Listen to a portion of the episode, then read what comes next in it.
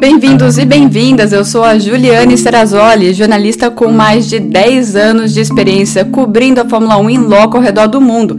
E essa é a versão em áudio do vídeo que eu sempre publico no meu Instagram, uma F1 Life, e no canal No Paddock da Fórmula 1 com a Ju no YouTube, tirando as dúvidas de vocês depois de cada GP da temporada.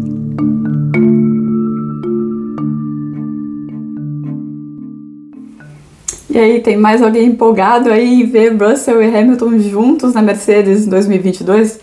Eu tô, mas sobre isso eu vou falar na minha coluna no UOL, deixo o link certinho aqui, porque o assunto desse vídeo é autoexplicativo, GP da Holanda. Começando respondendo as perguntas que vocês mandaram lá no Instagram, começando pela pergunta da Daiane, foi a que mais se repetiu, que foi do Luan, da Érica, Dudu, Gui, Matheus, Ademar, Pedro, Mari, Cissa, Walter, Marcelo e outros.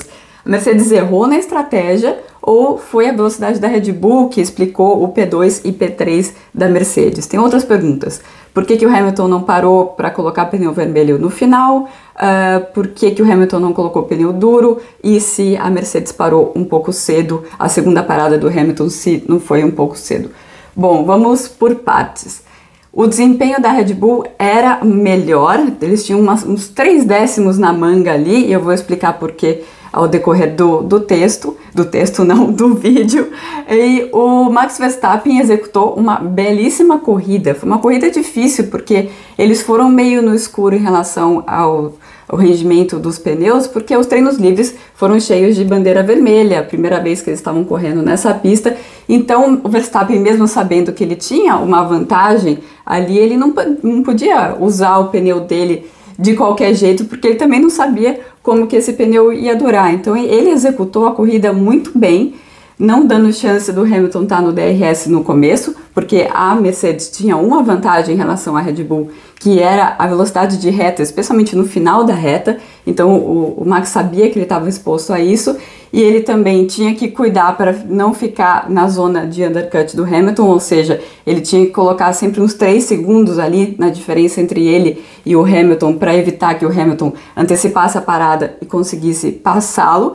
E ele também tinha que cuidar do pneu ao mesmo tempo, né? E ele fez essas três coisas muito bem, inclusive eu acho que foi uma das melhores corridas do Max Verstappen no ano. Dito isso, ele complicou completamente a vida da Mercedes, né? Eles tentaram antecipar a primeira parada, não deu certo, o Max respondeu. Aliás, foi muito impressionante que o segundo setor dele com pneu uh, já usado foi melhor do que o segundo setor do Hamilton com pneu novinho depois que o Hamilton saiu uh, do, do box, isso na primeira parada. E ali na segunda, o Hamilton estava conseguindo ficar a menos de dois segundos, mais ou menos, do Max e eles acharam que dava para fazer o undercut, por isso que eles anteciparam a segunda parada. Acontece que o Max tinha um, um rendimento aí na manga, tinha algumas cartas na manga e usou isso e respondeu ao undercut, a, tenta a segunda tentativa de undercut da, da Mercedes. E aí chega na terceira fase da corrida,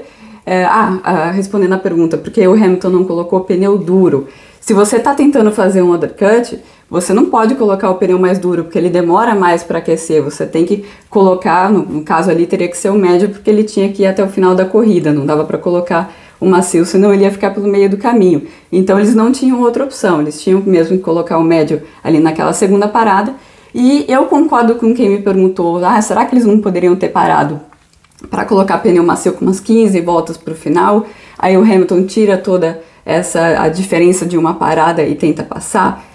Poderiam, mas por um lado de que perdeu por um perdeu por 10, né? Porque eles não iam perder a terceira posição, que a terceira estava com o Bottas. Só uma tentativa de tentar fazer alguma coisa diferente. Eu concordo que eles poderiam ter tentado sim. Agora, não dá para dizer que a Mercedes, uh, qualquer decisão de estratégia da Mercedes custou a vitória. A vitória teve muito mais a ver com o mérito do conjunto Verstappen e Red Bull. Indo para a segunda pergunta aqui do Lucas, uh, a superioridade da Red Bull foi pelas características do circuito ou houve alguma evolução? As duas coisas, viu, Lucas? Teve uma evolução da Red Bull, várias peças que eles trouxeram para a Bélgica, a gente acabou não vendo essas peças uh, em ação na Bélgica durante a corrida, obviamente, e uh, tem também uma dificuldade, na verdade, da Mercedes com essa pista, que até surpreendeu eles. Uh, uh, eles estavam perdendo quase dois décimos, só num trechinho, curva 2 e 3. A curva 3 é aquele primeiro banking, a primeira inclinação da, da pista. E eles não sabiam muito bem por que, que eles estavam perdendo tanto tempo ali. Uma explicação seria porque o carro é mais largo, o carro da Mercedes é mais, mais largo e ele não é tão ágil para tanto tipo de, de mudança, né? Uma mudança de direção com inclinação muito rápida, né? Uma curva bem curtinha, aquela curva 3, mas era ali que eles estavam perdendo bastante tempo. Então tem um pouco dos dois aí. Uh, pergunta sobre a McLaren, muita gente querendo saber sobre a McLaren. A pergunta da Raila, se a McLaren favoreceu o Lando na estratégia ou se não tinha o que fazer. Mas a Letícia, Milena, Valdinar, Maria Beatriz, Julie, Felipe, Lucas e Lígia também perguntando algo nessa linha. Se falou muito da McLaren por, pelo seguinte, né? Houve uma inversão, o Lando passou, o, o, Daniel deixou o Lando passar e não houve inversão de volta, sendo que os dois chegaram em décimo e décimo primeiro. Acontece que o ritmo do Lando acabou sendo muito melhor porque ele já teria um ritmo melhor de qualquer jeito, porque ele largou fora do top 10, muito em função da bandeira vermelha uh, no final do Q2. Então ele pôde escolher com qual pneu ele iria largar e ele pôde fazer a melhor escolha, que era largar com o médio e ver, né? Como eu falei, foi todo mundo muito no escuro em termos de estratégia, larga com o médio e vê como a pista tá, como as coisas se desenvolvem. Enquanto que o, o Daniel teve que largar com o macio porque ele estava dentro do top 10 e é sempre mais difícil largar com o macio, fazer o macio funcionar com o carro pesado, fazer ele durar e essa foi a dificuldade do Ricardo durante a corrida. Então, quando eles fizeram a inversão, o, o, Lando, o pneu do Lando era 12 voltas mais novo do que o pneu do Ricardo e ele estava andando 1.5 uh, ah, acima do Ricardo, né? Então, acima não, abaixo dos tempos do, do Ricardo. E depois essa uh, diferença se manteve, porque é, ó, é claro que a segunda metade da corrida do Ricardo acabou sendo maior, né, mais longa, com, com, mais voltas, com 12 voltas a mais do que a segunda parte da corrida do Lando, e o pneu dele foi se desgastando no final. Então é mais uma, uma coisa de não tinha muito o que a McLaren fazer, justamente porque o Lando pôde escolher a estratégia desde o começo e o Ricardo não. Uh, próxima pergunta aqui é do Fernando. Só as minhas expectativas ficaram frustradas, circuito novo, curva inclinada, isso me, tudo me enganou. Murilo, Thiago, Ernesto, eh, Eric, Lúcio, Laura, todos perguntando algo nesse, nessa mesma linha. Bom, por um lado, o lado de evento foi ótimo, né, para a Liberty. É o primeiro GP que a Liberty consegue realmente emplacar na temporada e dentro daquela ideia dele de Destination Grand Prix, né, de você olhar na TV e falar, nossa, eu quero fazer parte dessa festa, não importa se torce pro Verstappen ou não, aquilo foi uma bela de uma festa, e aí você pensa, praia, praia não é tão bonita assim como parece na TV, tá? E o mar gelado, gelado, não é o tipo de praia que a gente está acostumado no Brasil, não. Mas você vê aquela festa e fala, nossa, que ambiente legal, imagina quando eles conseguirem colocar, eles vão casar um festival de música com o GP. Isso não foi possível por causa do, do Covid nesse ano, mas quando eles conseguirem fazer isso, vai ser um evento sim muito atrativo. Ponto. Deixa isso lá. E aí, em relação à pista, se sabia que seria uma pista em, em que seria muito difícil ultrapassar. Uma coisa meio de física mesmo. A pista é estreita, não tem para que lado ampliar aquela pista, até porque os moradores não querem é, que mais áreas sejam desapropriadas ao redor da, da pista e isso já é uma briga já de muitos anos. Não tem outra pista na Holanda para colocar, é necessário ter um GP na Holanda por conta do, do Verstappen. É, então a única esperança que a gente tem é que o carro de 2022 case melhor com essa pista. Lembrando que o carro de 2022 deve ser mais fácil de um, um carro seguir o outro, todo, toda essa mudança está sendo feita para as ultrapassagens serem mais fáceis. Então, essa é a única esperança que fica em relação às corridas em Zandvoort, mas bom, a festa está garantida. O João, o Léo, Rafael, Christian, Juan perguntando do Pérez, né? Se ele sai com mais moral ou com menos moral do GP da Holanda.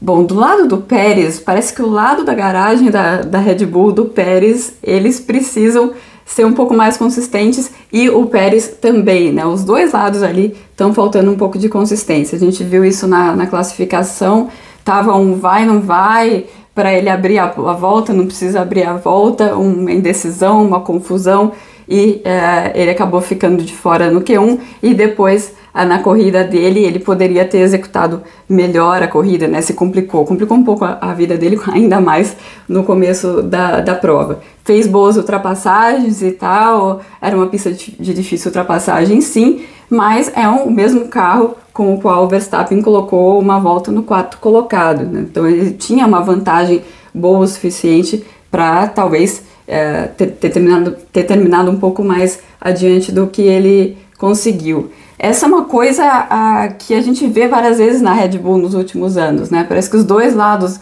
da garagem não, às vezes não parecem ser da mesma equipe. A impressão que dá é que se alguém é, se destaca dentro da equipe, ela vai para o lado do Verstappen, até porque o Verstappen é o piloto mais consistente. Então, os dois lados estão devendo e talvez até por essa uh, compreensão dentro da equipe você não vê tantas críticas, críticas em relação ao Pérez internamente na, na equipe. Partindo aí para a reta final, Clodoaldo, Daniel, Maria Laura, a Gabriela, perguntou do Leclerc, a Gabriela, mas as outras perguntas foram do Sainz, ele teve algum problema que justificou o rendimento aquém quando comparado ao Leclerc. Bom, a Ferrari se casou bem com, com essa pista, saiu uh, contente porque era uma pista em que eles poderiam ter tido os mesmos problemas que eles tiveram no GP da França, que foi terrível para a Ferrari. Tiveram um pouco de problema com o pneu, mas numa intensidade muito menor. Então eles saíram contentes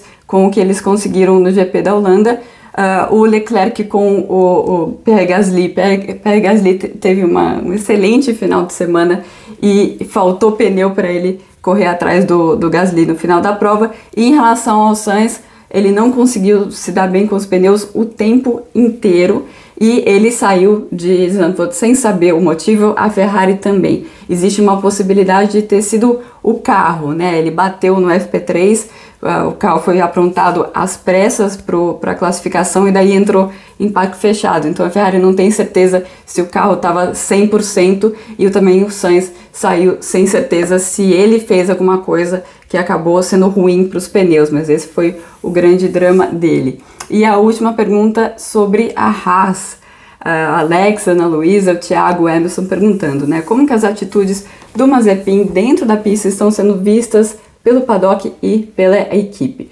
Bom, na Haas ninguém fala em on, né? Ninguém vai pro microfone falar, mas quando você conversa com as pessoas, você percebe que tem um clima de muita pressão lá dentro, não vinda do Nikita em, em si, mas da, das pessoas que circundam ele, né, do, uh, da entourage dele, querendo, pressionando para que ele tenha tudo melhor. E a gente viu o Nikita várias vezes que ele, se tiver que lavar roupa suja na frente da imprensa, ele vai fazer isso, não vai se importar muito. Então, eles já entenderam que essa, essa é a maneira como os russos vão trabalhar lá dentro da equipe. E por outro lado, você tem o, o Mick Schumacher sendo blindado pela Sabine, que é a manager dele, que é super experiente e não vai deixar ele cair uh, na armadilha do Mazepin. Mas ao mesmo tempo, o, o Mick, né, é, você percebe na pilotagem dele, os erros dele, que ele sente a pressão, né? E isso é uma coisa que ele tem que trabalhar no futuro. Não parece ser uma relação que vai melhorar uh, no, nos, próximos, nos próximos meses ou no, no próximo ano em que eles provavelmente estarão juntos de novo. Bom, foi isso sobre o GP da Holanda. Semana que vem estarei de vermelho, provavelmente, para falar sobre o GP da Itália e espero que vocês tenham gostado e até a próxima. Gostou dessa edição do Ju Responde? Bom, para acompanhar todo o meu material, participar de lives exclusivas e ainda ganhar prêmios, faça parte do projeto do Catarse, o No Paddock da Fórmula 1 com a Ju, que inclusive tem o seu podcast exclusivo com convidados especiais. Para saber mais, acesse o www.catarse.me barra no paddock.